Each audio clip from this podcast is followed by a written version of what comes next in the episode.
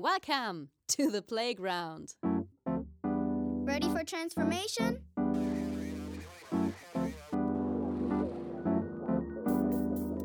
Modcast, the Masters of Transformation podcast.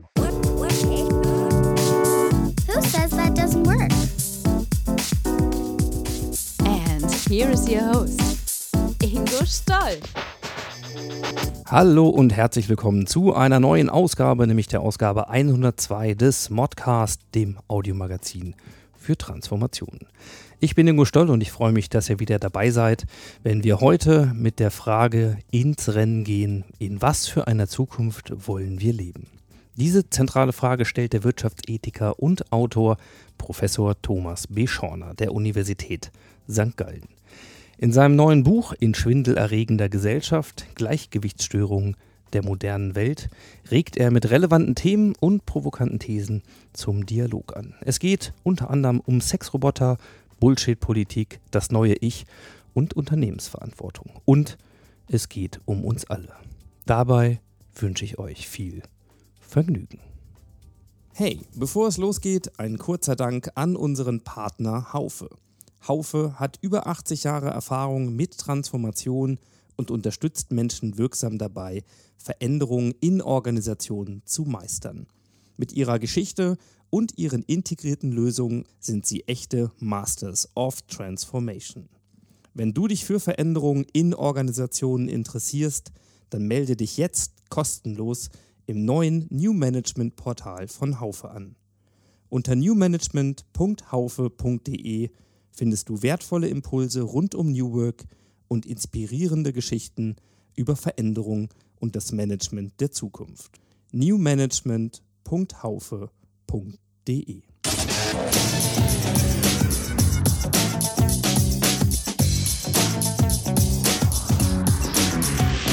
Insights. Ja, zur heutigen Sendung des Modcast greifen wir mal auf Skype zurück. Und ähm, wenn ihr den Podcast regelmäßig verfolgt, seit über fünf Jahren, dann wisst ihr, dass das sehr selten vorkommt. Aber in diesem Fall gibt es wie immer dafür einen sehr guten Grund, nämlich mein heutiger Gast, Professor Thomas Beschorner, der sitzt nicht, wie man vielleicht vermuten könnte, als äh, Direktor des Instituts für Wirtschaftsethik in der Uni St. Gallen, gerade jetzt, sondern in Kanada. Und das gibt das Reisebudget des Modcasts denn doch nicht her. Also insofern erstmal, lieber Herr Beschorner, vielen Dank für die Zeit. Und äh, wie viel Uhr haben wir es gerade in Kanada? Äh, wir haben jetzt Viertel nach, Viertel nach zwei, äh, sechs Stunden vor, vor Ihrer Zeit. Ja, hallo Herr Stoll, ich freue mich, dass wir reden können. Ja. Schönen guten Tag, schönen guten Abend. Und äh, wir hoffen auch wie immer, dass Skype uns hier nicht hängen lässt und alles gut läuft, denn wir haben ein, ein wirklich spannendes Thema und einen ganz, ganz interessanten Aufhänger für das heutige Gespräch, der uns zusammengebracht hat. Nämlich, äh, es gibt ein neues Buch, das erschienen ist jetzt anlässlich der ähm, Frankfurter Buchmesse. Und das heißt von Ihnen in schwindelerregender Gesellschaft Gleichgewichtsstörungen der modernen Welt. Und ähm, beim Modcast ist es immer so, dass es keinen festen Fragenkatalog, aber sowas wie einen Arbeitstitel gibt. Ähm, der orientiert sich natürlich in diesem Fall wirklich an dem Buchtitel. Also ich finde es extrem spannend, mal über unsere gesellschaftssozialen ähm, Gleichgewichtsstörungen zu reden heute und aber auch über eine digitale Zukunftsethik zu sprechen. Denn schließlich ähm, brauchen wir auch Lösungen. Wir alle, ich und auch äh, die Gesellschaft, auf die wir gerade gucken. Äh, insofern wird das ein bisschen unser Terrain. Und ähm, zur Einordnung am Anfang, ich habe gerade schon gesagt, ähm, Wirtschaftsethik ähm, ist das Institut, was Sie vertreten. Äh, wo muss man das denn heute einordnen eigentlich? Ist das, ist das nah an der Ökonomie oder nah an der Philosophie oder wo muss man das hinschieben? Naja, das ist äh, im Grunde, wie das in vielen Bereichen so ist. Es kommt immer ein bisschen darauf an, wie man es äh, behandelt. Es gibt äh, sehr unterschiedliche Schulen in der Wirtschaftsethik. Äh, Schulen, die das sehr ökonomisch betrachten. Es gibt dann sozusagen die Gegenbewegung, die sozusagen die, die Ethik da äh, stärken, über ethische Perspektiven nachdenken. Da kommt also die Philosophie rein, äh, verschiedene Kollegen aus der Theologie, die sich mit solchen Fragen beschäftigen. Und wenn Sie mich fragen, ist eigentlich Wirtschaftsethik wirklich sowas wie eine Zwischendisziplin. Und das ist auch mehr als Wirtschaft plus Ethik, also irgendwie so Ethik drangeklatscht oder Wirtschaft drangeklatscht, sondern äh, wenn man es richtig machen will, das ist zumindest unsere Position in, in St. Gallen, dann muss man das wirklich integrativ äh, angehen. Man muss äh, darüber nachdenken, auch wie man eigentlich bestimmte Phänomene in der Gesellschaft, auch in der Wirtschaft, äh, beschreiben kann. Ich sage auch mal dazu, vielleicht anders beschreiben kann, als das ein neoklassischer äh, Ökonom mit seinen mathematischen Modellen macht. Und wenn man anfängt, Wirtschaft neu zu denken, ich denke, dann kommt man eben auch an, äh, an äh, normativen Fragen, an ethischen Fragen letztlich nicht, äh, nicht umhin.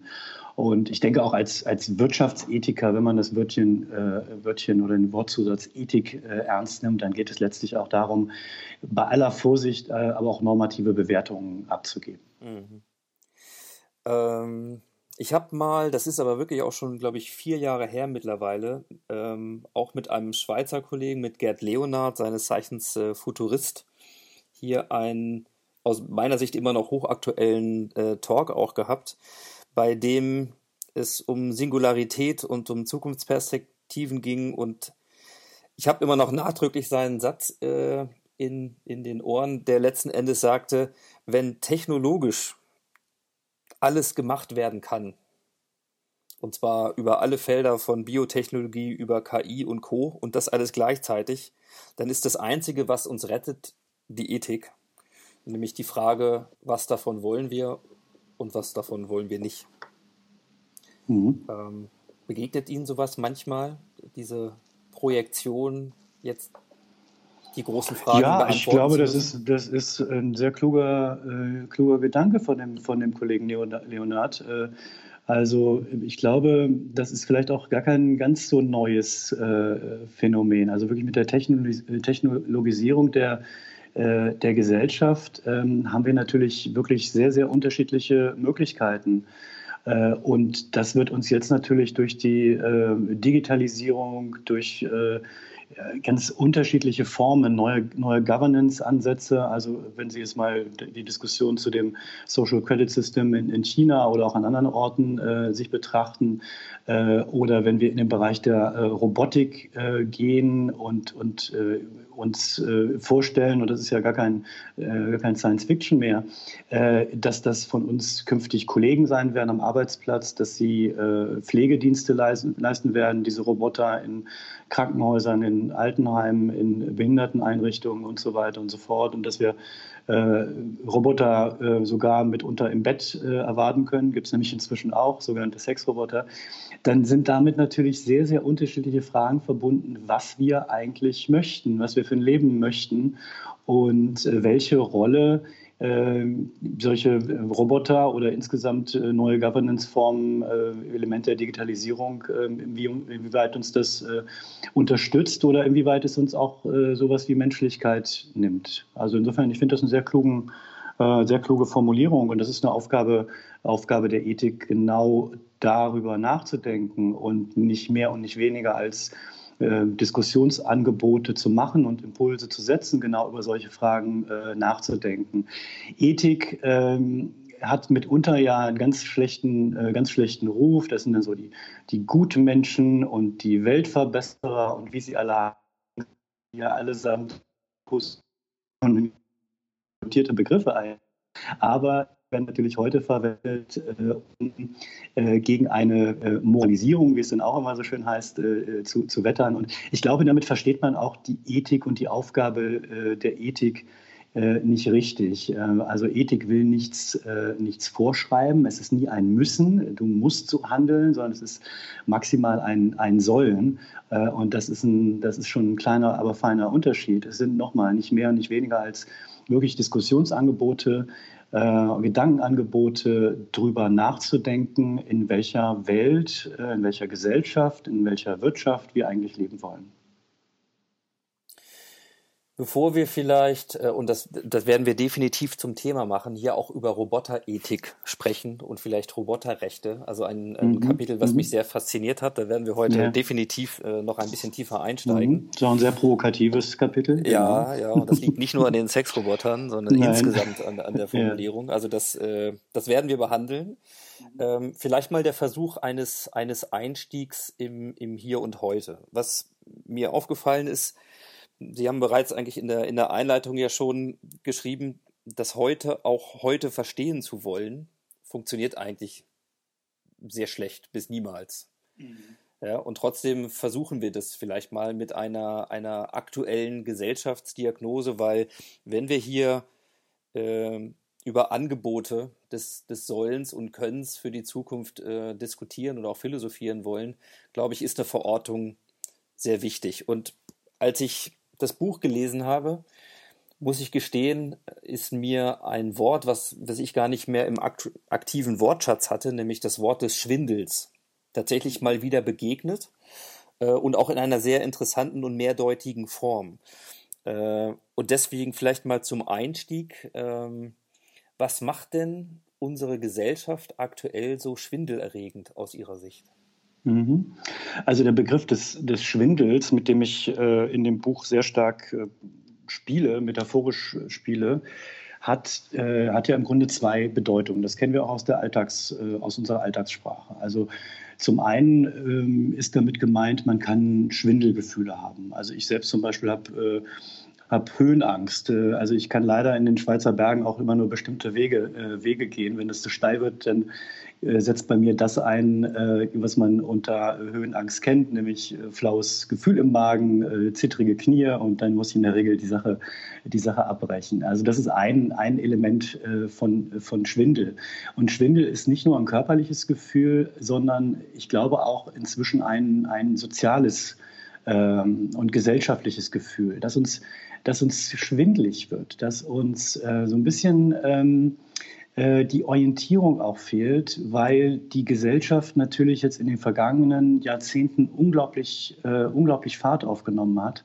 Uh, unglaublich komplex geworden ist, uh, sehr fragmentiert uh, geworden ist, wir nicht mehr so die Stabilität haben, wie vielleicht auch Generationen, Generationen vor uns, die sagen wir mal, mit, mit 16 äh, in einer Firma angefangen haben, äh, eine Ausbildung äh, abgeleistet haben, später Geselle geworden sind und dann mit 65 in den Ruhestand gegangen sind. Das ist ja heute, heute nicht, mehr, äh, nicht mehr so. Äh, wir finden das in Partnerschaften, die viel äh, fluider geworden sind. Wir finden das in allen möglichen, allen möglichen Lebens, Lebenskontexten. So, dann kommen die Elemente hinzu, die Sie, die Sie angesprochen haben jetzt aktuellerer Art, also Entwicklungen in der, äh, in der Digitalisierung, äh, Fragen, die damit verbunden sind. Äh, wenn sich Studierende heute schon für ein Studienfach entscheiden, dann fragen die sich und sollten sich ehrlich gesagt auch fragen, ob es diesen äh, Job eigentlich in 20 und 30 oder 30 Jahren noch geben wird oder ob er ersetzt werden wird durch einen, äh, durch einen Roboter. Und das sind so, ich könnte jetzt da, da weitermachen, aber ich glaube, ähm, das ist zumindest meine, meine Hypothese, dass, äh, dass das die Welt sozusagen schwindlig, äh, schwindlig macht und uns dadurch schwindlig, äh, schwindlig wird. Das ist die eine Bedeutung des Wortes äh, Schwindel. Und die zweite Bedeutung äh, ist eben die, ähm, die des Betruges und äh, die der, der Schwindler, die genau von einer solchen äh, schwindelerregenden Gesellschaft, wie ich es jetzt im ersten Schritt beschrieben habe, angelockt wird. Wenn wir, ähm, wenn wir, eine, äh, wenn wir Orientierung suchen und äh, wieder so ein bisschen festen Boden unter den Füßen haben, äh, haben wollen, dann passiert es nicht selten, dass wir, äh, dass wir auf einfache Geschichten, auf einfache Erzählungen äh, abfahren und äh, uns da andoggen, dass einfache Erzählungen bei den Menschen sehr stark, sehr stark verfangen und nur weil sie einfach sind, müssen sie nicht, müssen sie nicht richtig sein. Ähm, Im Gegenteil, die Welt ist, ist halt wirklich komplex. Es gibt keine einfachen, äh, einfachen Geschichten und oft sind das nur Scheinangebote. Und es sind Scheinangebote, wo einem äh, mitunter auch Angst und Bange werden kann, denn eine äh, der, der einfachsten, einfachen Erzählungen äh, sind, sind gerne äh, wir und die Gegenüberstellungen, also wirklich äh, Feind, Feind, äh, Freund-Feind-Beziehungen, die sozusagen äh, rhetorisch und narrativ äh, konstruiert werden. Und das sind Entwicklungen, die unsere, unsere Gesellschaft im Zusammenhang nicht stärken, sondern ganz im Gegenteil. Wir laufen Gefahr, dass unsere Gesellschaft dort auseinanderfällt. Ähm, also das ist das zweite Momentum von, äh, von Schwindel. Und wenn die Gesellschaft auseinanderfällt, dann äh, wirkt sich das auf noch mehr Schwindelerregung im ersten Sinne aus. Äh, das ist also, wenn Sie so wollen, ein, Teufels, ein Teufelskreis. Wir, wir, leben in einer schwindelerregenden Gesellschaft. Es lockt Schwindler an und uns wird noch schwindeliger, weil unsere Gesellschaft weiter zerfällt. Und wenn ich Sie richtig verstanden habe, gibt es ja einen feinen Unterschied zwischen Schwindlern und Lügnern also zwischen dem Schwindel und der Lüge. Mhm. Ähm, ja, der, also es gibt einen, ähm, einen, einen äh, Philosophen, Harry Frankfurter heißt der, äh, der hat den Begriff des Bullshits ähm, äh, geprägt, ist ja auch so ein alltagssprachlicher äh, sprachlicher Begriff. Und äh, seine These ist halt, also Bullshitten ist, geht eigentlich noch über die, über die Lüge, Lüge hinaus. Den Lügner, den kann man im Grunde noch argumentativ stellen und sagen, okay, du, du, du sagst ja nicht die Wahrheit. Äh, und dann kann man den sozusagen darauf, darauf festnageln. Das kann man dem, dem Bullshitter gegenüber auch sagen. Aber äh, der Bullshitter sagt dann, können wir auch gesellschaftlich beobachten, ja, das ist halt eine andere, andere, andere Realität. Das sind vielleicht nicht die Fakten, sondern die alternativen äh, Fakten äh, und so weiter und so fort. Und dann wird es schwierig, äh, weil wir uns natürlich dann außerhalb einer, eines wirklich einer, einer rationalen, argumentativen Verständigung bewegen. Also man kann ihn ja gar nicht mehr, gar nicht mehr greifen. Was soll man da, was soll man da noch, äh, was soll man da noch ausrichten? Wenn, wenn, wenn Menschen behaupten, die, die, die Welt ist eine, ist eine Scheibe und äh, gehen sozusagen fest davon aus und sagen, das, das, interessiert mich nicht, was die Wissenschaft irgendwie dazu sagt. Das ist, äh, das ist, wir sehen das trotzdem so. Äh, das ist jetzt vielleicht ein extremer, extremes Beispiel. Es gibt ja so, so Leute, die das auch versuchen zu beweisen, dass die Erde eine Scheibe ist. Neulich gerade erst wieder gelesen. Äh, da gibt es schon sehr, sehr lustige, aber gleichzeitig erschreckende Anekdoten zu.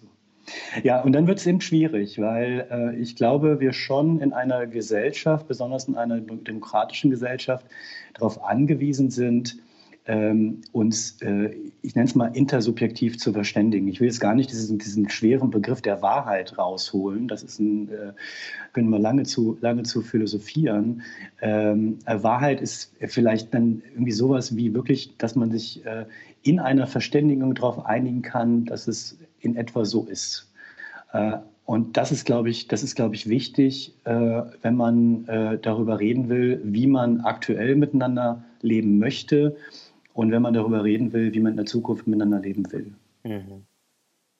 Ich finde es ganz spannend, heute wirklich ähm, hinter diese Phänomene vielleicht noch mal ein bisschen tiefer zu schauen, weil die berühren uns häufig hier auch in Gesprächen aus ganz unterschiedlichsten Perspektiven als Phänomene, als Beobachtungen.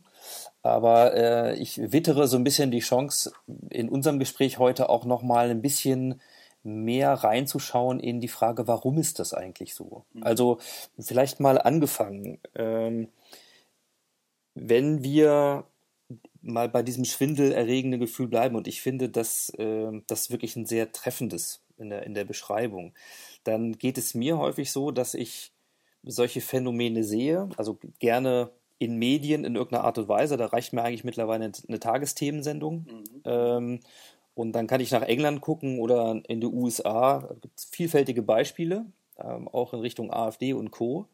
Mhm. Und dann frage ich mich eigentlich, wieso wir insgesamt, wir alle, auf diese Dinge nicht ganz anders reagieren. Also wieso lassen wir uns das gefallen?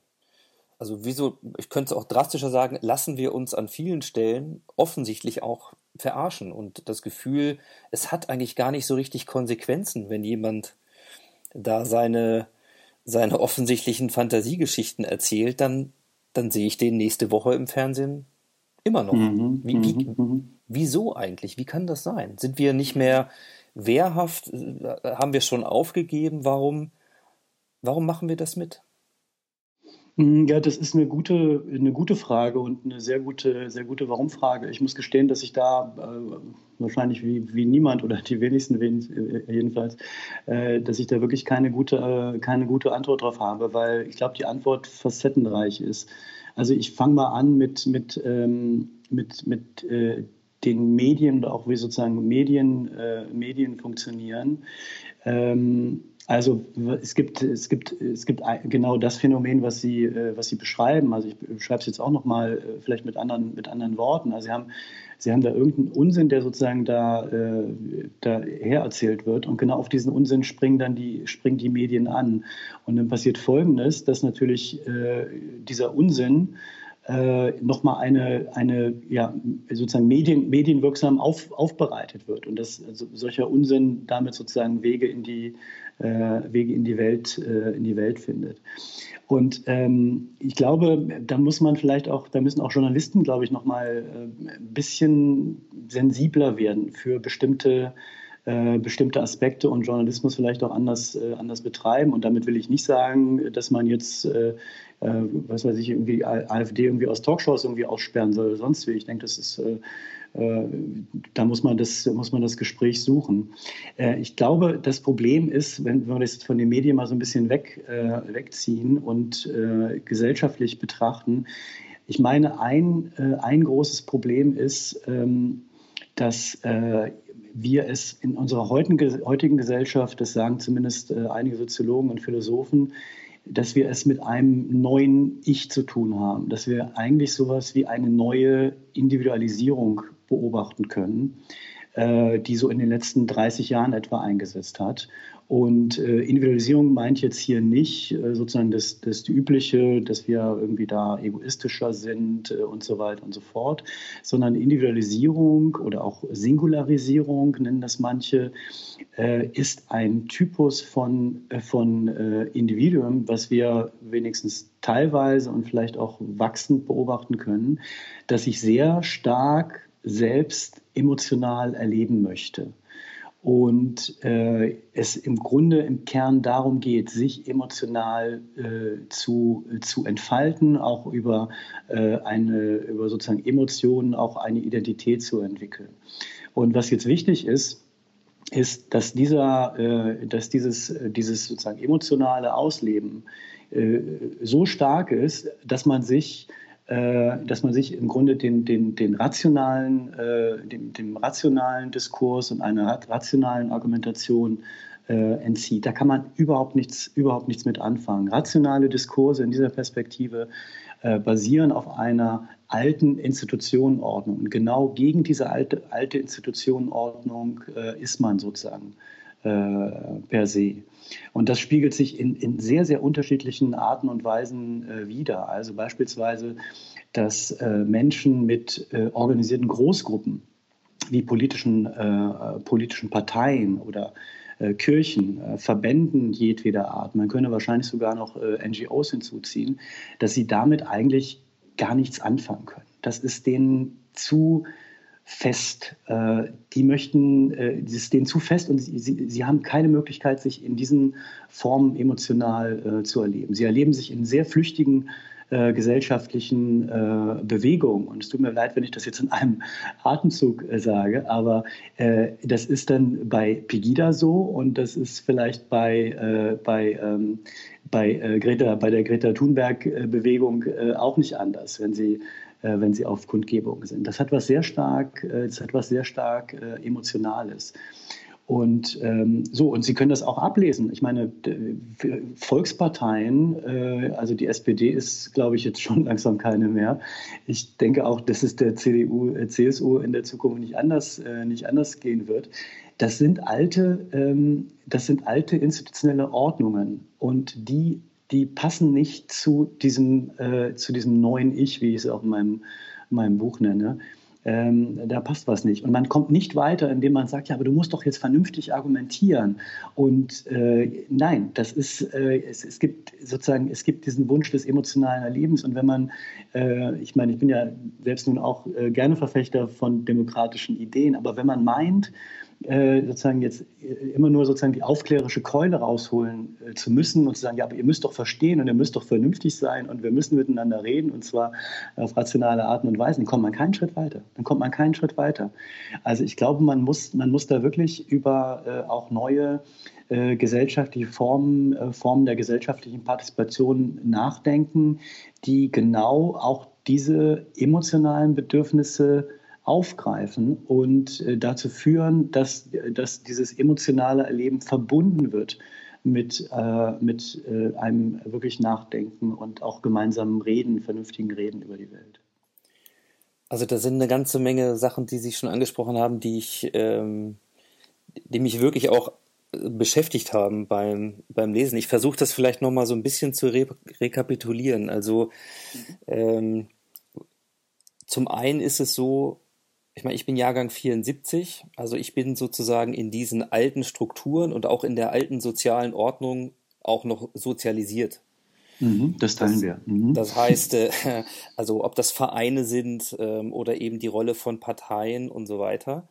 Ähm, und Sie sagen ja so ein bisschen, dass was wir beobachten ist, dass wir eigentlich in den letzten 30 Jahren, und zwar eigentlich mit dem Wegbrechen des Kommunismus. Also eigentlich so seit, seit, seit 89 ist, äh, ist sozusagen ein Narrativ übrig geblieben und eine Struktur. Mhm. Ähm, aber es gab eben auch keine Weiterentwicklung. Die gab es auf dieser persönlichen Ebene, auf diesem individualpsychologischen Thema der ähm, ich will mich selbst verwirklichen, ich will mich entfalten. Ähm, uns eint ja, glaube ich, auch die Vorliebe für ähm, äh, Reinhard Grebe, der hier auch schon Gast äh, in diesem Podcast mhm. war. Ähm, mhm. Sie widmen dem Reich mir mal den Rettich rüber. Also ein ja. wunderbares Lied, wer das nicht kennt ähm, von euch. Da geht es um 30-jährige Pärchen äh, und, und einen Sushi-Abend. In, in, in Berlin-Mitte. In Berlin-Mitte. Unbedingt, unbedingt anhören, bitte. Ähm, das wird hier ja auch mal so ein bisschen beschrieben. Also da, da wird diese Singularisierung Mhm. Äh, also, dass, dass jeder was Besonderes ist und auch sein muss und essen muss und tun muss, aber gleichzeitig eigentlich ähm, das ganze Setting aus der Metaperspektive ähm, völlig homogen und äh, völlig identitätslos ja im Grunde auch abläuft, mhm. äh, nochmal beschrieben. Also wenn ich das versuche so nachzuvollziehen, dann haben wir im Grunde eine Situation, wo das Ich eigentlich weiter ist als das Wir, weil die alte Ordnung, die alten Institutionen sind im alten Fahrwasser stehen geblieben. Die neuen haben wir noch nicht. Mhm. Und ähm, wir befinden uns tatsächlich in so einer Dazwischenphase, wo die alte. Ordnung nicht mehr steht und die neue Ordnung noch nicht da ist. Und das, mhm. das genau. fühlt sich dann sehr schwindelig, also nach Gleichgewichtsstörung an, weil man sich im Grunde gar nicht mehr orientieren kann. Ähm, außer dass man äh, dann eben beobachten kann, und das beschreiben Sie ja auch, der Einzelne in diesen liminalen Zeiten, also in diesen Dazwischenzeiten, hat ja trotzdem eine wahnsinnige Sehnsucht und ist auf der Suche nach Gemeinschaft. Mhm, nach Orientierung und nach Gemeinschaft, ja. ja. Mhm, mhm, mhm. aber dann können wir einen Freitag wahrscheinlich mit, mit 10.000 anderen demonstrieren gehen für Fridays for Future das heißt aber noch lange nicht, dass es unsere Haltung determiniert. Es ist auch irgendwie flüchtig. Ne? Dieses ja, emotionale ist, äh, Erlebnis dann. Ne? Mhm, genau, das ist was, äh, was, was viel Flüchtigeres als eben sozusagen die, die feste, äh, die feste alte, äh, alte Ordnung. Also Sie hatten gesagt, das Ich ist weiter. Ich würde, so weit würde ich jetzt nicht gehen. Ich würde sagen, das ist woanders. Also ob, ob, ob das sozusagen eine gute Entwicklung ist, äh, sozusagen in, diesen, in diese emotionalen äh, Welten und in dieses neue Ich zu gehen und diese, diese, diese Singularisierung sozusagen zu, zu erleben. Ähm, das, da wäre ich, wär ich jetzt sozusagen normativ vorsichtig. Ich würde eben sagen, das ist, das ist woanders und das ist wenigstens nicht mehr passend äh, zur, zur alten, äh, alten Institutionenordnung. Und die alte Institutionenordnung, das geht sogar noch einen Schritt weiter, die wird eben auch gerade von dem, von dem neuen Ich als, äh, als sehr, sehr äh, kritisch äh, betrachtet. Und, und also da, äh, da wird in der alten Institutionenordnung wird man ja äh, sozusagen wird, wird, man erzogen. Also man wird, man wird eigentlich zum, zum, guten, äh, zum guten Bürger gemacht. Das ist irgendwie eigentlich die Grundidee auch der Aufklärung gewesen, als diese, als diese Institutionen eingerichtet wurden. Also die Menschen mussten sozusagen äh, mussten, mussten verstehen, was, äh, was eigentlich Bürger, Bürger sein heißt. Und Bürger sein heißt ja äh, hoffentlich nicht nur alle vier Jahre mal zur Wahl zu gehen und irgendwo ein Kreuz zu setzen, sondern Bürger sein heißt, äh, zu partizipieren in der, äh, in der Gesellschaft. Und vor dem Hintergrund wurden eine ganze Reihe von, von Institutionen eben äh, im Nachgang der Aufklärung eingerichtet, in Anführungszeichen. Also ob das jetzt das moderne Wissenschaftssystem ist oder das Rechtssystem ist oder das Bildungs- und Schulsystem ist, äh, Universitäten und so weiter und so fort. Und das sind allesamt äh, Institutionen, politische Parteien wollen wir nicht vergessen, Gewerkschaften, äh, dann ein bisschen später. Das sind allesamt Institutionen, die, äh, gegen, gegen die man als neues Ich eigentlich ist. Man, und man ist dagegen, weil man eine, eine Bevormundung, äh, eine, eine erzieherische Absicht äh, sieht. Und, und das ist gerade mal das Gegenteil dessen, was das neue Ich möchte. Denn das neue Ich möchte sich sozusagen selbst erfinden und selbst, äh, selbst erleben. Das ist dieser emotionale Aspekt nochmal, den wir vorhin schon hatten. Aus der psychologischen Komponente würde ich mal sagen, da, da kommt das freie Kind äh, dann durch. Ne? Also mhm, mhm. machen, was ich will. Ja. Und zwar jetzt und jetzt erleben und ja. morgen kann es aber auch schon wieder ganz anders sein. Ne? Mhm, mhm. ja, also. sehr flüchtig eben, genau. Mhm, mhm.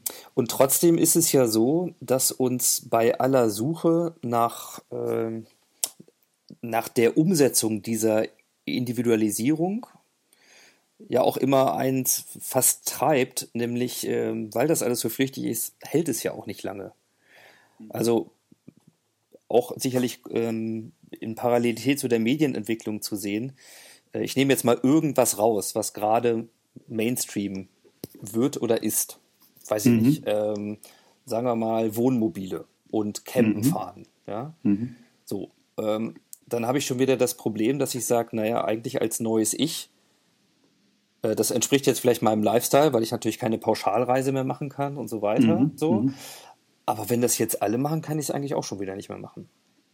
Ja, genau. Das ist genau, äh, genau äh, Bestandteil des, des modernen Hamsterrades. Äh, mhm. Genau. Sie müssen sich immer wieder neu erfinden. Das gibt überhaupt keine, äh, überhaupt keine Ruhe. Und wenn Sie den Eindruck haben, Sie gehören jetzt schon wieder zum, äh, zum Mainstream, ähm, dann äh, müssen sie sich was Neues äh, ausdenken, was Neues, was Neues überlegen. Und das ist, das ist unglaublich, das ist unglaublich, unglaublich anstrengend.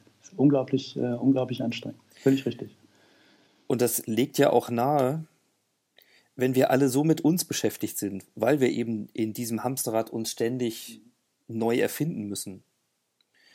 Weil das sozusagen das, das Gesellschaft, die, die gesellschaftliche Norm ist. Wie sehr unterscheide ich mich vermeintlich in dem, was ich erzählen und berichten und posten kann ähm, von allen anderen? Und wie sehr erlebe ich mich auch in dieser Differenzierung, was Einzigartiges zu sein? Mhm. Dann ist eigentlich auch ein ziemlich großer blinder Fleck da, weil wir uns um die gesellschaftlichen Dinge dann eigentlich gar nicht mehr kümmern können. Wir sind völlig ausgepowert. Wenn wir abends nach Hause kommen, und dann noch ähm, die Sozialkontakte gepflegt haben, da, wann beschäftigen wir uns dann eigentlich mit den ethischen Fragen? Ja, ja.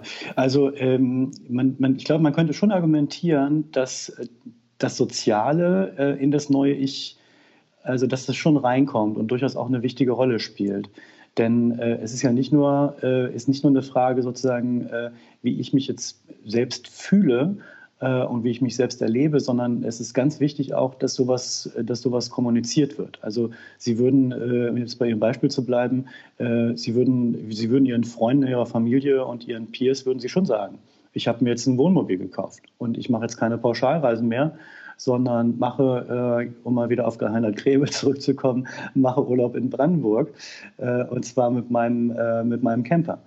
Ähm, also das muss schon kommuniziert werden. Das ist ganz, äh, das ist ganz wichtig, auch äh, sozusagen das, was andere von einem, äh, von einem denken, ist da schon wichtig. Und das, das konstituiert, konstituiert auch, glaube ich, so eine Identität sehr, sehr, sehr, sehr stark. Ähm, also das Soziale kommt schon rein, aber es ist eben was, was eigentlich was sehr redu also sozial reduziert ist. Es hat wirklich was zu tun mit, äh, mit Ansehen und irgendwie so einer Distinktion, äh, die man da reinbringt. Äh, andere soziale äh, Aspekte und jetzt da, da kommen wir dann auch der Ethik wieder, wieder näher äh, die Sie da ähm, angefragt haben. Also wirklich so, so Fürsorge, Fürsorgeaspekte, auch so eine, so, eine, so eine emotionale Aufmerksamkeit, jetzt nicht nur für sich selbst, sondern auch für den anderen. ich glaube, da gibt es schon so eine Ten Tendenz oder einfach auch eine, eine, Gefahr, dass das in der Tat zu, zu Lasten einer sehr, sehr starken äh, Selbstbeschäftigung äh, geht und einer Beschäftigung, äh, zu Lasten einer Beschäftigung geht, wer, wer ich äh, bin oder wie mich andere sehen, sagen wir es mal so. Dann äh, versuche ich jetzt vielleicht mal ein bisschen Bogen zu schlagen, weil ich komme noch mal auf dieses Emo diese Bedeutung und deswegen war mir das auch ein Bedürfnis, über das neue Ich ein bisschen intensiver zu sprechen, weil es nochmal klar macht, welche Bedeutung mhm. dieses, dieses emotionale Erleben hat im Vergleich zu dem, was wir eigentlich aus dem fast kritisch elterlichen Ich ja immer hören, nämlich da muss man dann rational und vernünftig drüber reden.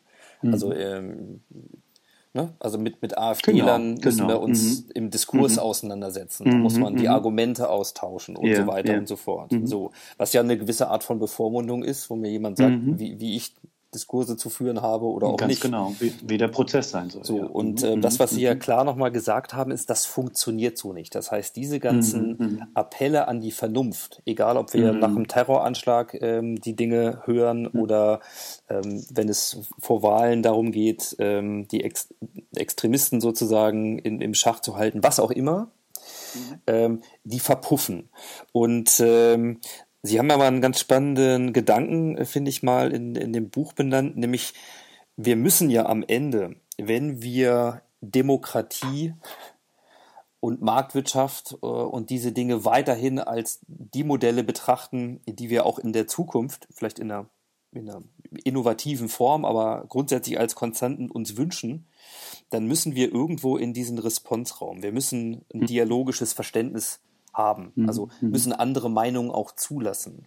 Mhm. Aber um auf diese Ebene zu kommen, reicht es eben nicht, ähm, einfach die Appelle zu haben, sondern sie haben so einen Gedanken reingebracht, eigentlich Emotionsräume zu schaffen, in denen ähm, ich dann auch die Chance habe, über dieses Erleben in, in sowas wie einen Resonanzraum einzutauchen, also durchaus Begegnungen mit nicht Gleichgesinnten mhm, zu genau. befördern, genau. also eben aus der Echokammer aus meiner Filterblase rauszugehen, die vielleicht vermeintlich Identität schafft, aber gesellschaftlich eben nicht wertvoll ist, um dann in der Weiterentwicklung wirklich auch so einen Responsraum zu eröffnen. Mhm, mhm, Und äh, da wollte ich mal fragen, ob Sie Beispiele kennen, wo so ein Herangehen, also so eine moderne Form auch über den Emotionsraum schon mal mhm. gelingt oder gelingen kann. Mhm, mhm, mhm.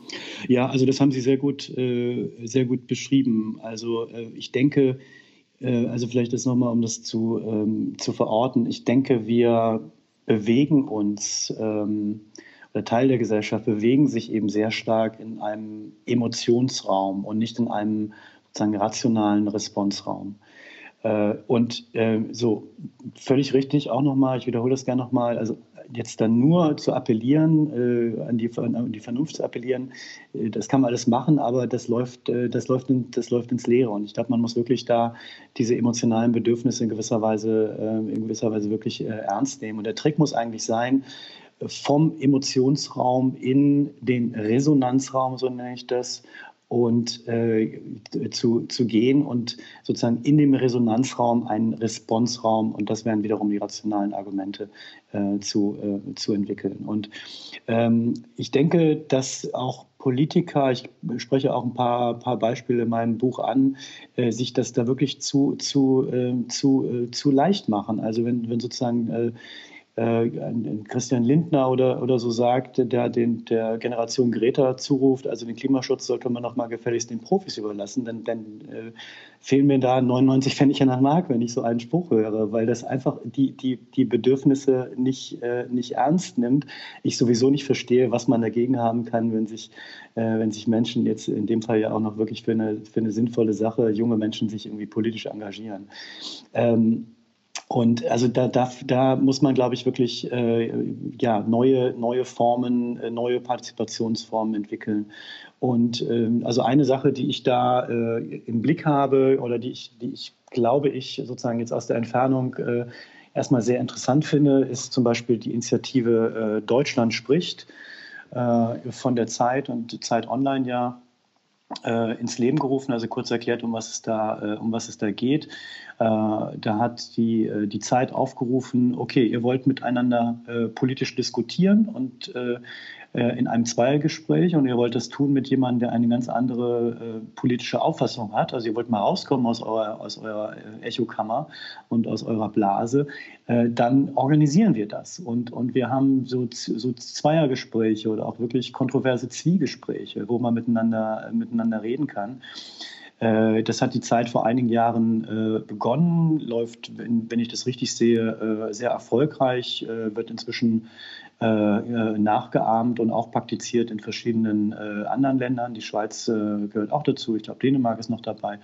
Äh, so, und das sind so, das sind so neue Formen und andere Formen äh, von, von politischer Auseinandersetzung, die, glaube ich, was richtig machen, weil, weil da kann man, da kann man, da kann man miteinander streiten, da kann man auch emotional miteinander, äh, miteinander streiten. Also es ist erstmal, es wird ein Resonanzraum organisiert.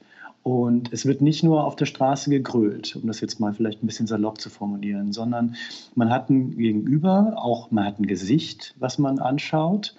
Und äh, das ist jetzt nicht so eine anonyme, äh, schräge Twitter-Diskussion, die da, die da dann äh, äh, vonstatten geht, sondern da ist auch, da ist ein Mensch gegenüber und ja, das ist ein Resonanzraum. Und ähm, es wäre sehr interessant zu gucken, ob, ob das, äh, wie, wie eigentlich die, die Erfahrung mit, mit solchen und ähnlichen, äh, ähnlichen Formen sein können.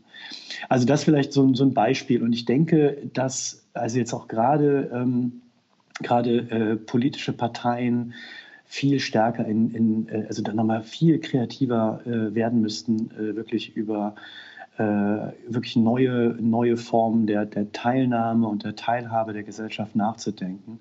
Äh, ich, also sozusagen die, die, ich, man müsste wenigstens erkennen, dass sozusagen die, die richtungsweisende Ansage des Politikers, der vorne auf, dem, auf der Bühne am Pult steht, äh, am Pult steht, dass diese Zeiten so langsam vorbei sind, sondern wirklich, man müsste da viel stärker darüber nachdenken, wie man Gesellschaft wieder wirklich reinholen kann, ansprechen kann, wie man mit ihr sprechen kann. Ähm, da habe ich auch keine abschließenden, äh, abschließenden Lösungen, aber äh, ich glaube, dieses, äh, dieses Beispiel Deutschland spricht geht da in eine ganz interessante Richtung. Mhm. Ja, und ich meine, letzten Endes sind wir ja auch aufgerufen, im Grunde für die Zukunft auch wenn sie im Moment für uns vielleicht sehr diffus aussieht oder auch beängstigend in unserer Dazwischensituation, wir noch mhm. nicht erkennen können, was uns da vielleicht auch äh, Hoffnung in die Utopie und nicht nur äh, das, den, der Fatalismus und die, die Dystopie ähm, ergibt. Ähm, und in diesem Diskurs eben nicht nur rein auf Vernunftsebene, ähm, habe ich noch ein anderes schönes Beispiel im Buch gefunden, nämlich das der Städte-Olympiaden. Mhm, mh. Also, ähm, weil ich kenne Weltausstellungen, hatten wir mhm. ja in Hannover ähm, auch mal 2000 mit mhm. der Expo. Mhm. Aber hinter diesem Gedanken der Städte-Olympiaden steckt ja noch sehr viel mehr. Ja, das ist, ähm, das taucht äh, weiter hinten im Buch auf, äh, wo es auch um Fragen der Digitalisierung äh, irgendwie sehr stark, äh, sehr stark geht. Ja, also einfach, ähm, einfach neue, ähm, neue Formen und nicht klassische Konferenzformate. Äh, also das, das viel mehr Zukunft, viel mehr, viel mehr, äh, viel mehr rumspinnen. Äh, also einfach da mal mutiger, äh, mutiger sein. Äh, Ideen entwickeln, äh, Ideen entwickeln, die auch nicht nur dann bei so einem Wochenende stehen bleiben und stecken bleiben, sondern die dann verfestigt werden, an denen weiterentwickelt wird, die im besten Fall äh, Modellcharakter haben, äh, weil sie funktionieren und äh, imitiert werden. Äh, sowas sowas stelle ich mir da, äh, stelle ich mir da äh, vor. Also irgendwas, ich glaube, ich formuliere das, irgendwas zwischen ähm, South by Southwest und, und Woodstock und, und anderen, anderen Formaten. Also ich möchte da einfach ein bisschen mehr, bisschen mehr Kreativität sehen und nicht nur, nicht nur nochmal auf den Begriff von vorhin, nicht nur die, das Denken der alten Institutionenordnung, weil das wird nicht funktionieren. Das ist mir wichtig. Ja, und ich ähm, schlag mal eine, eine Brücke. Ähm, also zum einen klar, es muss Festivalcharakter haben, das haben wir jetzt gelernt. Für, für mhm. die Erlebnisorientierung äh, ist mhm. das wichtig. Deswegen mhm. gehen Festivals gut. Ja. ja aber ähm, es steckt noch ein anderer Gedanke da drin, den ich sehr spannend fand, nämlich man muss es dann auch anders in der Umsetzung denken. Nämlich, es geht nicht mehr darum, einen klassischen Wettbewerb, also einen Ideenwettbewerb zu organisieren, bei dem dann wieder wir und die anderen jeder im Wettbewerb versucht denn das irgendwie umzusetzen, sondern mhm. äh, der Gedanke da drin, äh, wirklich auch im Sinne von mehr Partizipation und auch anderem Wirtschaften, deswegen mhm. würde ich nochmal die Brücke auch zur Ökonomie schlagen wollen, ist mhm. ja durchaus zu sagen, ja, wir nutzen Wettbewerb dort, wo er Vorteile hat, nämlich als mhm. Ideenwettbewerb. Mhm. Aber wenn es dann um die Ergebnisse daraus geht, dann kommen nicht die Patentanwälte, sondern ja. dann nutzen wir Open Source und ja. wir machen eine kooperative, genau. gemeinschaftliche Umsetzung dieser Dinge, was ein fundamental anderer Ansatz wäre, als zu sagen, das ist meine Idee, äh, die sichere ich ab und damit sichere ich mir den Wettbewerb und muss dann mhm. in unserem typischen Sprachgebrauch Marktbarrieren aufbauen und so weiter, mhm. also Abgrenzung mhm. betreiben. Mhm. Das ähm, fand ich extrem spannend und deswegen ja. da mhm. nochmal mit dem Blick auf die, auf die Ökonomie. Ich hab, muss ja auch gestehen, als ich Schwindel gelesen habe, ist das Erste, was mir eingefallen ist, tatsächlich einer der, mittlerweile kann ich mir aussuchen, einer der Skandale, äh, sagen wir mal das Thema VW, mhm. also Dieselgate zum Beispiel. Yeah. Oder mhm. wir können es ähm, bei Facebook ähm, festmachen, ähm, mit Cambridge Analytica und so. Das wären nur mal zwei mhm. Beispiele. Mhm. Wie steht es denn eigentlich um unser zentrales System des Kapitalismus und die Ökonomie in, in Ihrer Analyse? Mhm.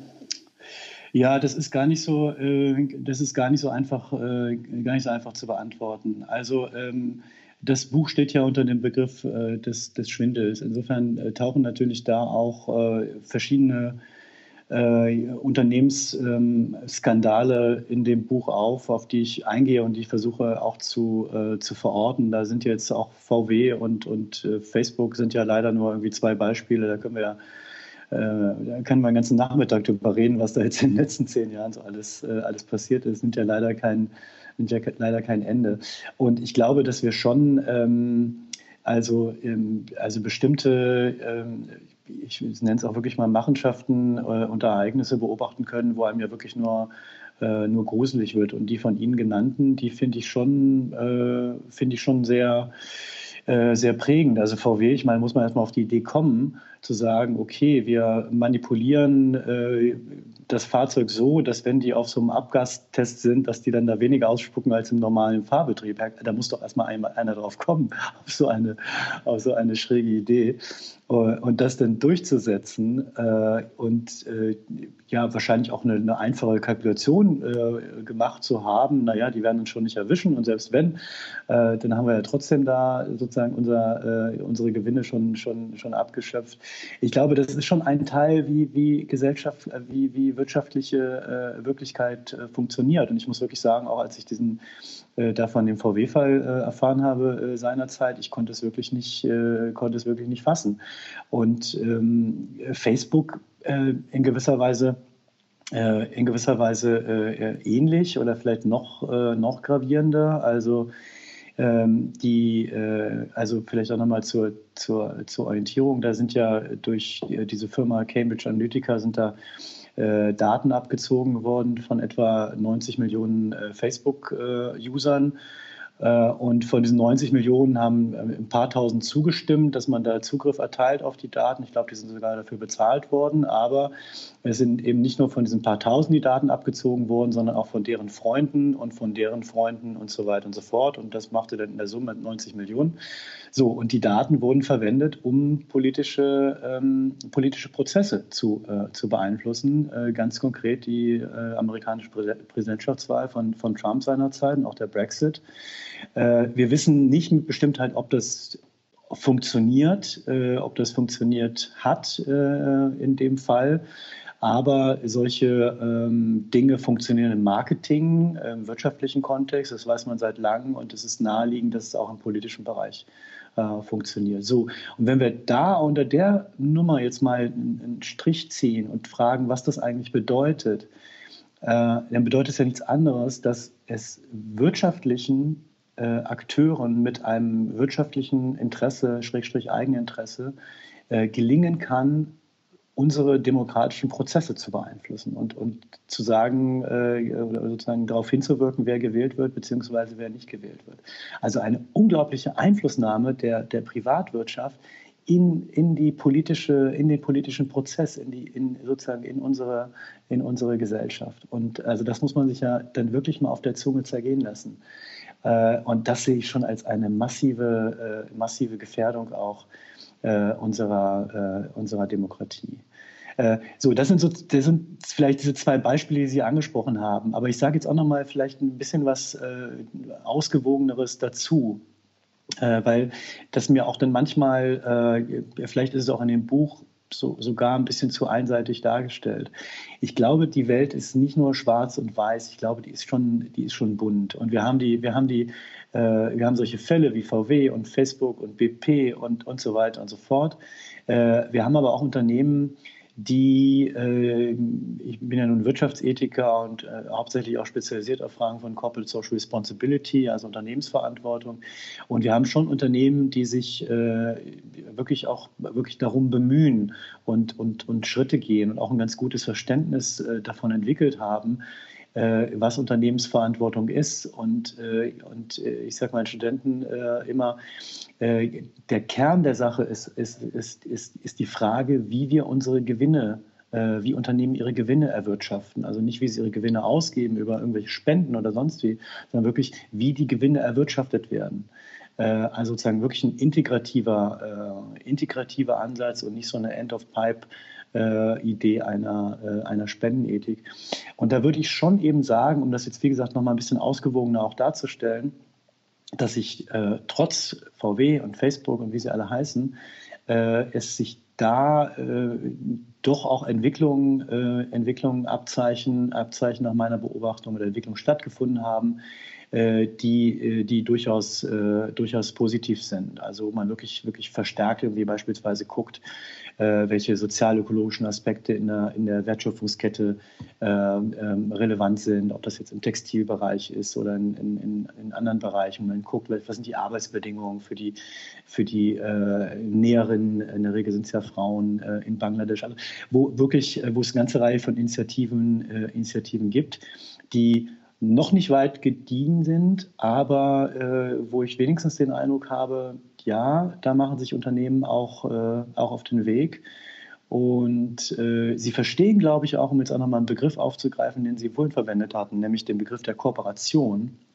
Sie verstehen, glaube ich, dass Wirtschaften äh, nicht nur bedeutet, gut im Wettbewerb zu sein, sondern dass Wirtschaften auch bedeutet, kooperationsfähig äh, zu sein. Und dass es dafür bestimmte Eigenschaften und auch bestimmte organisationale Fähigkeiten bedarf, damit sowas, äh, damit sowas, äh, sowas stattfinden kann.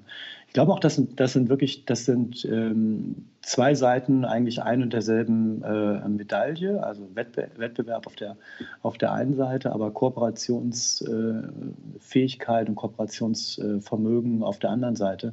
Und ich glaube auch, dass Unternehmen sehr, sehr gut daran tun, genau in diese, in diese Kooperationsfähigkeit äh, zu investieren und Ressourcen äh, zu entwickeln, die das, äh, die das ermöglichen. Das ist dann noch nicht gleich Ethik, um auch da nochmal äh, in den Strich zu ziehen. Also nur wenn man gut kooperieren kann, heißt es noch nicht, dass das, äh, dass das ethisch gut ist, aber man ist dann, ist dann glaube ich, ein bisschen, äh, bisschen auf dem Weg, äh, auf dem Weg dahin äh, und man durchbricht wenigstens mal diese, äh, diese, diese strikte äh, ökonomische Logik. Äh, die wir ähm, im, im, im, theoretischen Denken äh, finden, streite ich mich mit, mit manchen Ökonomen auch an der eigenen Hochschule immer mal gerne, gerne drüber, sozusagen diese, dieses, dieses strikte ökonomische äh, Kosten, Kosten-Nutzen-Denken, wie, das, wie es eben gelehrt wird, wie wir es teilweise auch in der, in der Praxis finden. Und ich glaube, wir müssen wirklich andere, ähm, andere Rationalitäten ähm, äh, ja, entwickeln und auch herausbilden können in, in äh, wirtschaftlichen Organisationen, auch in anderen, äh, anderen Arten von, äh, von Organisationen, wenn wir da einen Schritt weiterkommen wollen. Ja, also ich meine, ich habe selber Wirtschaftswissenschaften studiert und äh, wenn ich da mal so zurückdenke an das, was dann zumindest auch Denkschulen waren und, äh, mhm. und vorherrschende Geschichten dann, ja, dann habe ich das ähnlich erlebt. Also am Ende äh, geht man raus und die erste Frage, die man stellt, ist, was ist für mich drin? Ja, ja so, und das haben wir, okay. das mhm. haben wir dann auf einer individuellen Ebene und ähm, auf einer Organisationsebene großer Konzerne, die, die eine Rechnung anstellen können, was sind die sogenannten Opportunitätskosten, mhm. wenn uns genau. doch einer erwischt, ja, mhm. Äh, mhm. die Gewinne vorher da hoch sind, sagt die ökonomische Logik, dann machen weil sowas wie Moral, Autonomie, Würde oder Selbstbestimmung äh, einfach keine Kategorien sind, die in der klassischen Wirtschaftswissenschaft äh, eine Rolle ja. spielen ja. maximal als externe äh, Effekte sozusagen. Genau. Also mhm. ähm, mhm. und das, äh, und der mhm. Stoll, das ist, war, war zu, zu äh, ihrer und unserer Zeit im Studium so, äh, äh, dass sozusagen die Inhalte gelehrt worden sind. Und so, so sehr hat sich das nicht verändert. Also ja, der, Homo economicus, der Homo economicus, der lebt aber noch, äh, der lebt aber noch gut und heilig ja. an äh, Wirtschaftsfakultäten und, und Business Schools. Das kann ich Ihnen versichern. Ja, und deswegen ähm, vielleicht nochmal ein Punkt, und auch da versuche ich ein, ein, bisschen vielleicht eine, eine kleine Brücke zu bauen. Wie gesagt, äh, es sind viele interessante ähm, Gedanken im Buch ja auch äh, zur Sprache gekommen, die, die mit Fug und Recht auch noch mehr Raum für sich äh, einfordern können. Aber äh, da es eben nicht mehr so eindimensional ist und wir alles letzten Endes mit dem Kosten-Nutzen-Theorem ähm, erklären und damit vor allen Dingen auch legitimieren können, ja, ähm, sind wir auch hier in einer Phase, ähm, die nach Aufbruch schreit und nach, äh, nach Neudeutung und nach durchaus auch emotional äh, äh, geführten Diskursen oder Einladungen an dieser Art. Ähm, und ich will jetzt trotzdem noch mal ganz kurz auf Facebook zurückkommen. Ähm, den Eindruck, den man sicherlich gewinnen kann, ist, dass an vielen Stellen, ähm, und man mag das vielleicht eher den, den Familienunternehmen oder dem Mittelstand zuschreiben, aber es gibt überall Menschen, die sich natürlich auch schon andere Gedanken machen und auch andere Schritte gehen. Das ist keine Frage. Nichtsdestotrotz, ähm, weil wir eben auch mit so vielen Dingen der, äh, wie differenziere ich mich vom Mainstream beschäftigt sind und so weiter und so fort, ähm, übersehen wir natürlich auch viele Dinge. Ähm, um nochmal kurz auf Facebook einzugehen, da versteht ja heute schon nicht jeder, was deren Geschäftsmodell eigentlich ist. Mhm. Ja, und was das eigentlich bedeutet, dass man mit seinen Daten zahlt. Ja, äh, Plattformökonomie und auch ähm, die Netzwerkeffekte ähm, wird auch nicht jeder sehen. Wenn man sie ihm erklärt, sind die, also kein Hexenwerk, aber ähm, das heißt, wir haben hier Player, ähm, die auch zumindest nach dem Winner Takes It All äh, Format im Grunde jetzt erstmal da stehen und mit denen wir äh, zumindest davon ausgehen müssen, wenn wir hier über Zukunft nachdenken in den nächsten 20, 30 Jahren, dann müssen wir uns mit denen auseinandersetzen.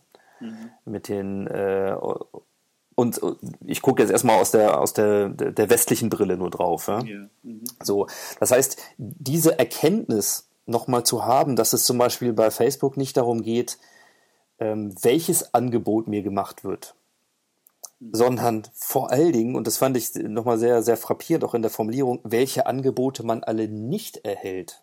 Mhm. Ja, und dieser zunehmende Sog in homogene Gruppen geklustert zu werden, die mehr vom Gleichen kriegen, weil sie dann äh, werbemäßig besser zu bespielen sind und es natürlich noch mal ganz klar ist, ob am Ende dann Kleidung vermarktet wird, Autos mhm. oder Rassismus, mhm. spielt im Grunde keine Rolle. Es ist der gleiche Mechanismus. Genau. Mhm. Ähm, und vor diesem Hintergrund haben Sie ja eine, ähm, und jetzt kommen wir mal auch zu normativen Dingen, ähm, vielleicht zur Frage, durchaus auch einen Gedanken und eine, das sollte man vielleicht machen, hier äh, äh, Forderungen reingestellt, nämlich ähm, für solche sogenannten Risikotechnologien, mhm.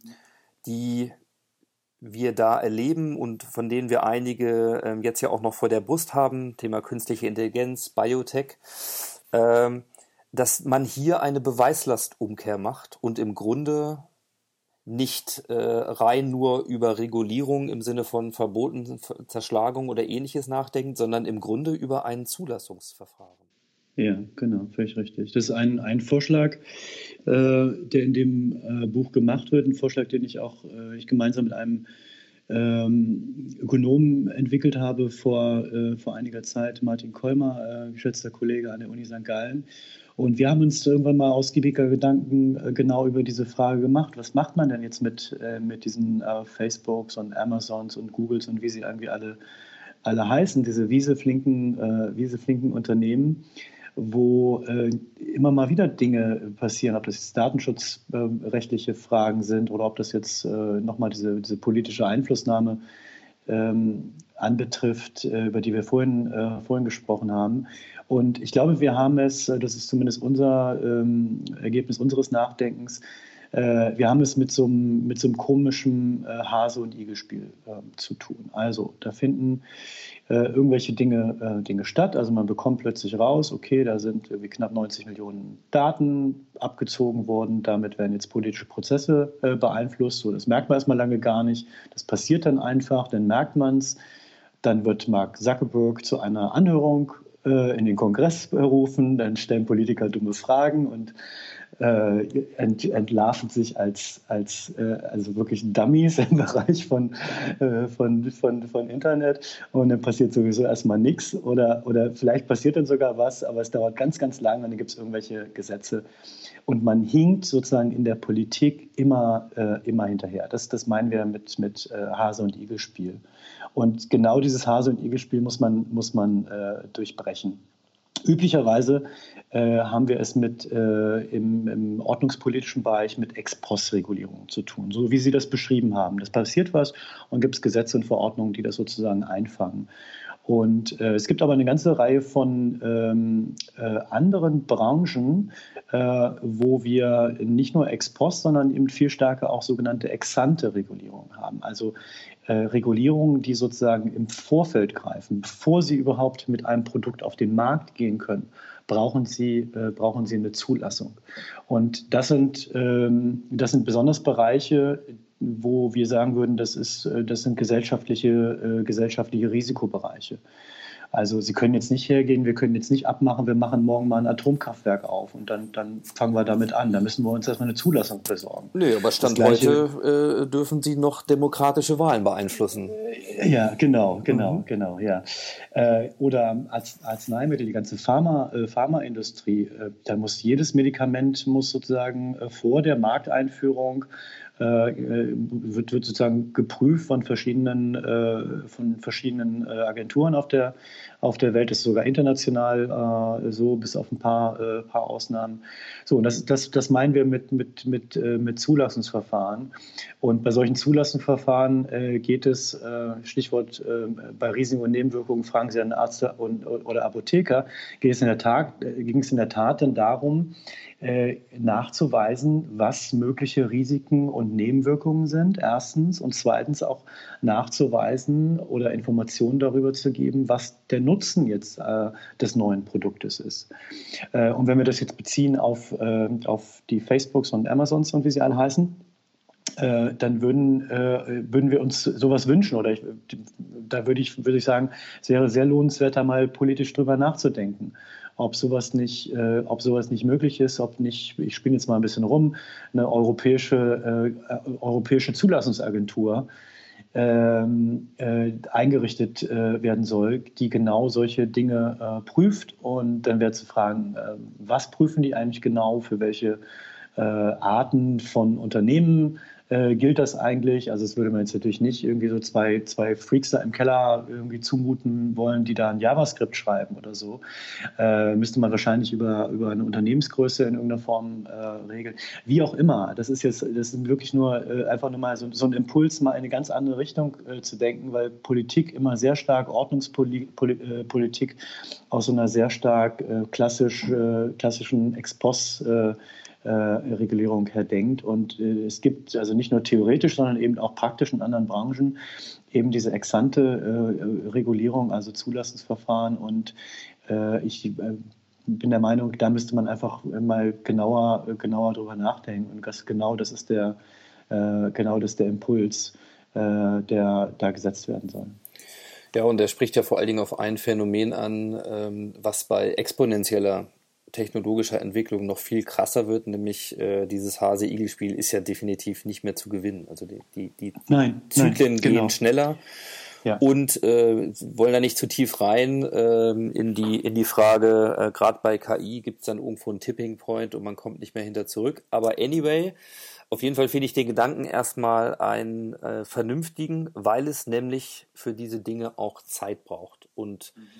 wenn man schon in Frage stellt, wie die neue Ordnung aussieht, ähm, aber sicher ist, dass die alte nicht mehr funktioniert, dann sind eben auch die alten Postulate, ja, Time to Market ist entscheidend mit allem drum und dran, äh, eben nur richtig vielleicht, weil es äh, in der nächsten Quartalsbilanz ähm, sich dann positiv auswirkt, aber sämtliche Langzeiteffekte eben einfach mhm. schlichtweg weder eingepreist äh, noch absehbar sind. Also äh, ein bisschen weniger Tempo in diesen Risikobereichen ähm, halte ich für eine sehr sinnvolle Erwägung. Insofern, äh, das hat mir, das hat mir gut gefallen. Und äh, mhm. ja, ja, oder auch, äh, ich komme nochmal darauf zurück, was Sie, was Sie vorhin schön gesagt haben. Wenn technologisch alles Mögliche ist oder fast alles möglich ist, dann sind wir als Menschen äh, aufgefordert, darüber nachzudenken, was wir wollen.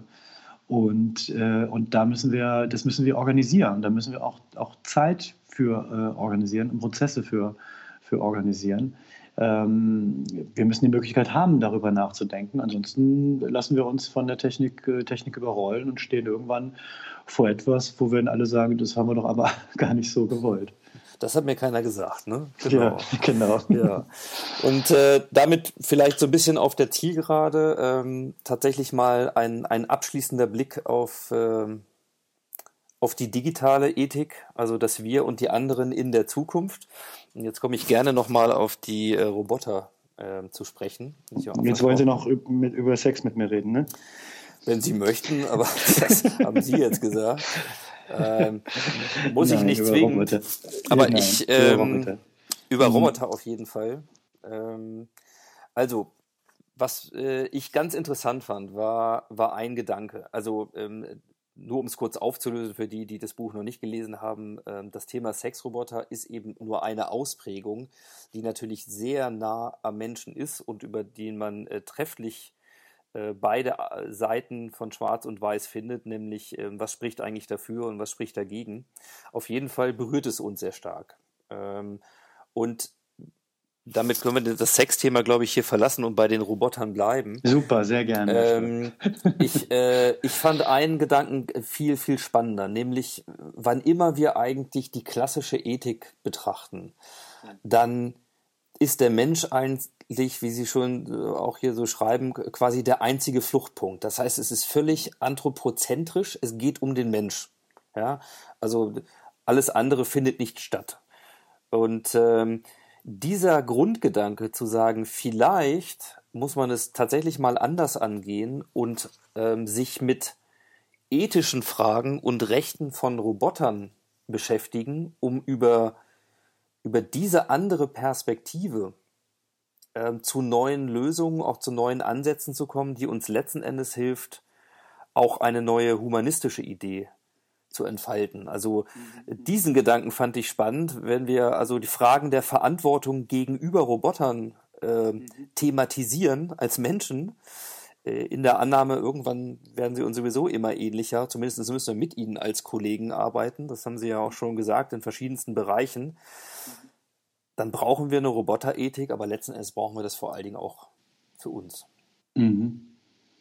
Genau, ja. Das ist also das ist ein sehr, das ist durchaus ein provokativer Gedanke ja. äh, in, in, in, dem Buch. Also ganz äh, äh, ganz bewusst, äh, der, wenn Sie so wollen, auch sich nochmal widerspiegelt in, in, einem anderen Abschnitt zu den, zu den Sexrobotern, wo sowas dann auch vielleicht nochmal ein bisschen plastischer, äh, plastischer wird. Aber in der Tat, also ich meine, Sie, Sie äh, haben, das, haben das sehr schön, wieder sehr schön formuliert. Äh, es geht, es geht um beides. Also es geht natürlich um äh, sozusagen uns Menschen und äh, die Frage, was wir sozusagen eigentlich zulassen wollen im Bereich der Robotik. Also es geht wirklich darum, es geht um eine Selbstverantwortung für, für uns Menschen. Das ist aber ich würde würd mal sagen, das ist eigentlich relativ kalter Kaffee. Also das ist jetzt, das macht mich jetzt intellektuell auch nicht so, äh, nicht so an. Es, es, gibt einen Gedanken, den ich, den ich da äh, einführe, nicht um den ersten Gedanken äh, zu ersetzen und nicht um zu sagen, also genauso nachdenken über äh, verantwortlichen Umgang äh, für uns, äh, den will ich nicht ersetzen, sondern ich will einen, einen, einen ergänzen. Und das ist jetzt die, das ist die provokative Note, nämlich in der Tat auch darüber nachzudenken, welche Verantwortung wir gegenüber Robotern haben könnten. So, und das ist erstmal eine, das ist erstmal eine kontrafaktische These, wo man sagt, was ist, was ist denn das für ein Gedanke? Was soll das denn, äh, was soll das denn sein? Und ich glaube aber, ein paar gute Argumente zu haben, weshalb, es, weshalb, wir, das, äh, weshalb, wir, das tun, äh, weshalb wir das tun sollten. Also ich bringe mal. Ähm, bringe vielleicht mal ein, äh, ein, ein, ein Beispiel aus der Moralgeschichte, können wir jetzt auch verschiedene andere, äh, andere Beispiele äh, verwenden. Äh, als äh, Philosophen äh, von vor 250 Jahren oder auch andere Zeitgenossen vor 250 Jahren darüber nachgedacht haben, was, was Tiere sind oder Tiere charakterisiert haben, dann spielt, spielten Fragen einer Tierethik überhaupt keine Rolle. Überhaupt keine Rolle. Also Immanuel Kant, bekannter, äh, bekannter deutscher Philosoph, der hat, äh, hat gesagt, jawohl, nee, soll man nicht machen, also Tiere soll man nicht quälen, weil das führt zu einer Verrohung der Sitten beim Menschen. Aber glauben Sie nicht, dass er sozusagen eine Verantwortung äh, gegenüber den Tieren äh, sah. So, das war vor 250 Jahren, ich sag mal, die, die klassische Sichtweise, selbst von klugen Menschen wie, wie Immanuel Kant. So, wenn wir das jetzt, äh, wenn wir uns jetzt wieder ins 21. Jahrhundert äh, zurückversetzen, dann haben wir natürlich heute im Bereich der Tierethik ähm, haben wir da äh, ganz andere, ganz andere Maßstäbe. Und wir würden sagen, nee, es geht nicht nur darum, dass ich jetzt mein, meinen Hund nicht quälen soll, weil, weil ich dann irgendwie ein schlechter Mensch werde, sondern das ist sozusagen, das fühlt sich intrinsisch falsch an. Das ist auch rechtlich falsch, das ist auch rechtlich gar nicht erlaubt. Also auch unsere Institutionen haben sich weiterentwickelt. Also ähm, Tierethik äh, von vor 250 Jahren kam den Menschen komisch vor, es existierte überhaupt nicht. Und uns kommt heute im 21. Jahrhundert, Anfang des 21. Jahrhunderts, kommt es uns komisch vor, vielleicht darüber nachzudenken, dass wir ähm, dass wir eine Verantwortung gegenüber äh, Robotern haben äh, sollten. Und ich glaube aber, also wie gesagt, vor dem Hintergrund äh, jetzt vielleicht dieser kleinen Parallele, und da könnte man ein paar andere Beispiele, wie gesagt, auch noch, auch noch benennen, dass das nicht so ein wirrer Gedanke ist, wie er, wie er, wie er erstmal sich, sich anhört. Es gibt, einen zweiten, ähm, es gibt einen zweiten Gedanken, der vielleicht noch wesentlicher sind.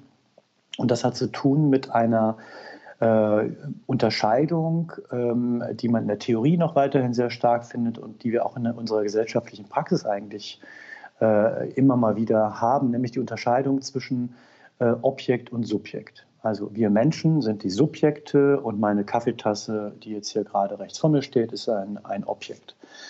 Äh, es gibt aber Objekte, ähm, die, wo, wo diese reine, reine Objektzuschreibung äh, nicht, ganz, äh, nicht ganz funktioniert. Also ein Beispiel, was ich gerne, was ich gerne verwende, ist der, ist der, äh, ist der Teddybär der, des Sohns oder der, der kleinen Tochter. Ähm, ne, er oder sie bringt ihn jeden Morgen mit zum Frühstückstisch, der hat da einen festen Platz, der sitzt da und äh, der hat auch einen Namen, der heißt dann Teddy oder Ilse oder wie auch immer und mit dem wird gekuschelt und mit dem wird eingeschlafen äh, und so weiter und so fort. So, jetzt stellen Sie sich vor, dieses Kind äh, holt aus der Küchenschublade die Schere und fängt jetzt mal an, die Ohren abzuschneiden und die Augen auszustechen äh, und so weiter und so Grausame fort. Vorstellung. Ja, genau. Müssen wir jetzt mal ein bisschen gruselig machen hier.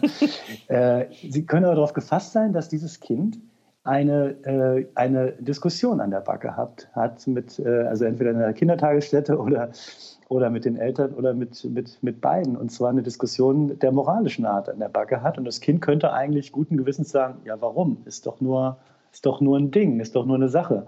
Ich schneide doch auch Papier mit der Bastelschere. Wieso kann ich denn da äh, Teddy oder Ilse nicht äh, jetzt irgendwie ein bisschen hübscher machen? Ich finde den viel süßer mit nur einem Ohr oder so.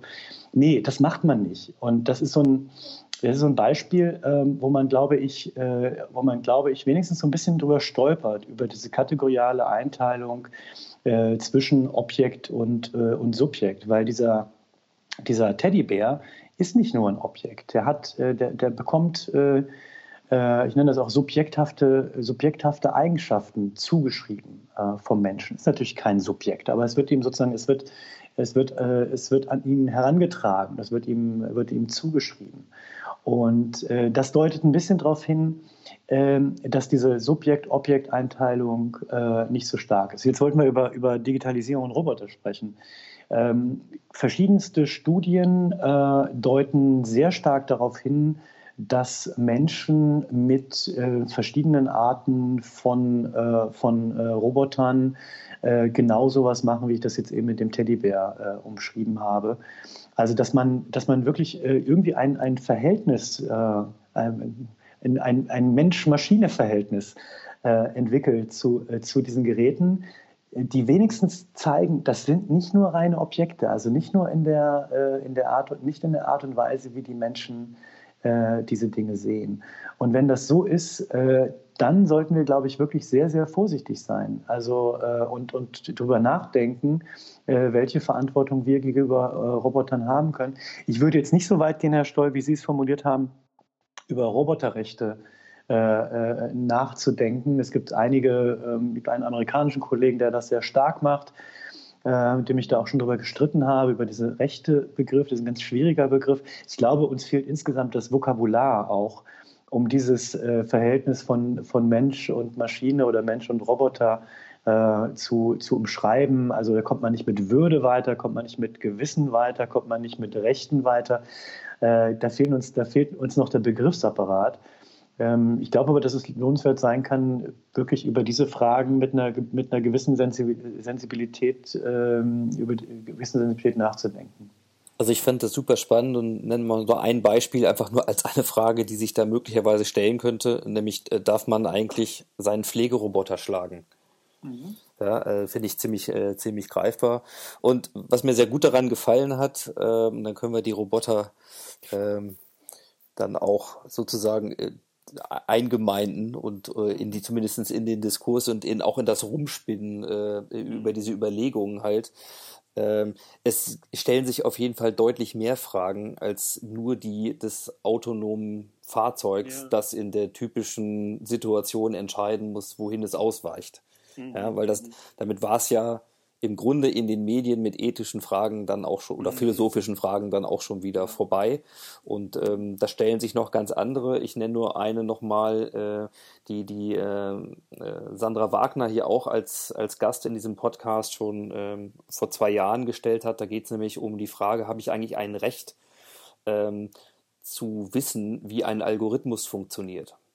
Mhm. und nicht nur ein Recht darauf, ähm, das Ergebnis seiner Entscheidung yeah. Ähm, yeah. zu bekommen. Mhm. Und wir wissen, wie mhm. schwer uns das fällt, in neuronalen Netzstrukturen überhaupt noch nachzuvollziehen, mhm. äh, wie Entscheidungen zustande kommen. Also äh, ab einem gewissen Komplexitätsgrad können wir das heute nicht.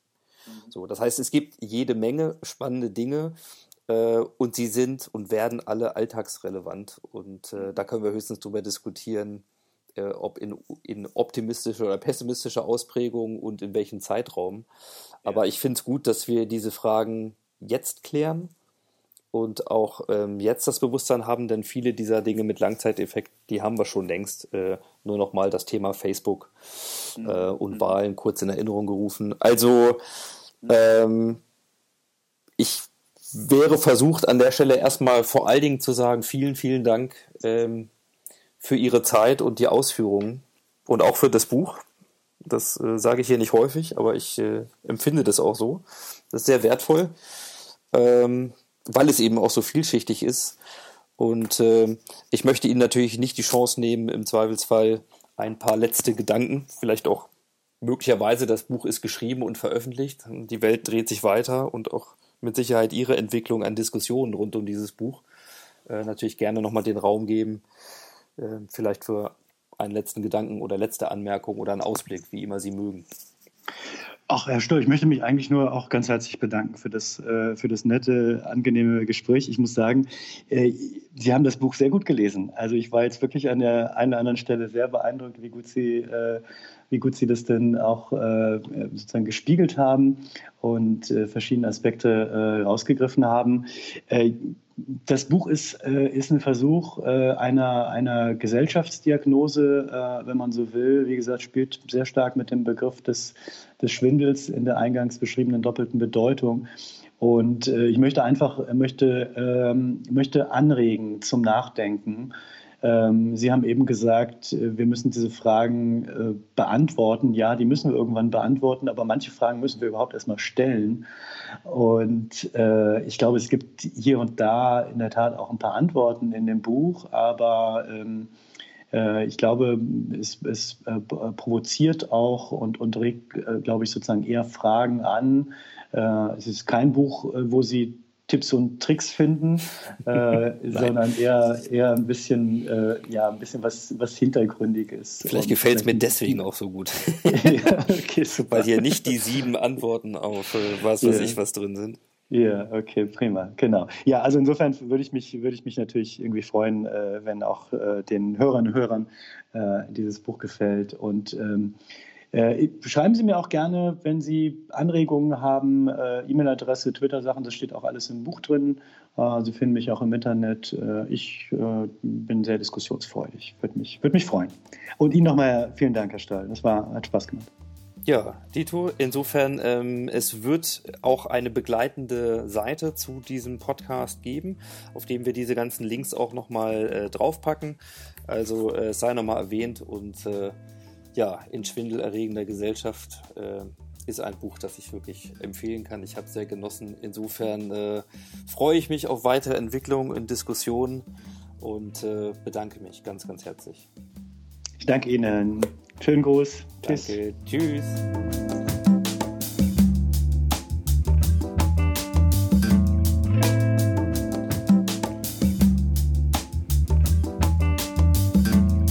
Ja, das war sie, die letzte Ausgabe des Jahres 2019, die Ausgabe 102 des Modcast.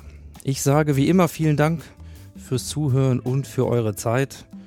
Und damit verabschiede ich mich für dieses Jahr in die Weihnachtszeit. Allerdings nicht ohne euch allen, allen Gästen und meinen Partnern von Haufe und Sennheiser für ein aufregendes und bewegendes Jahr 2019 zu danken. Kommt gut unter den Baum, genießt die Zeit mit euren Liebsten und bleibt vor allen Dingen gesund und neugierig. Wir hören uns dann wieder im Januar mit New Work-Philosoph Günther Wagner und noch jede Menge mehr Happy Transformation. In diesem Sinne, frohe Weihnachten, euer Audiograf Ingo Steuer.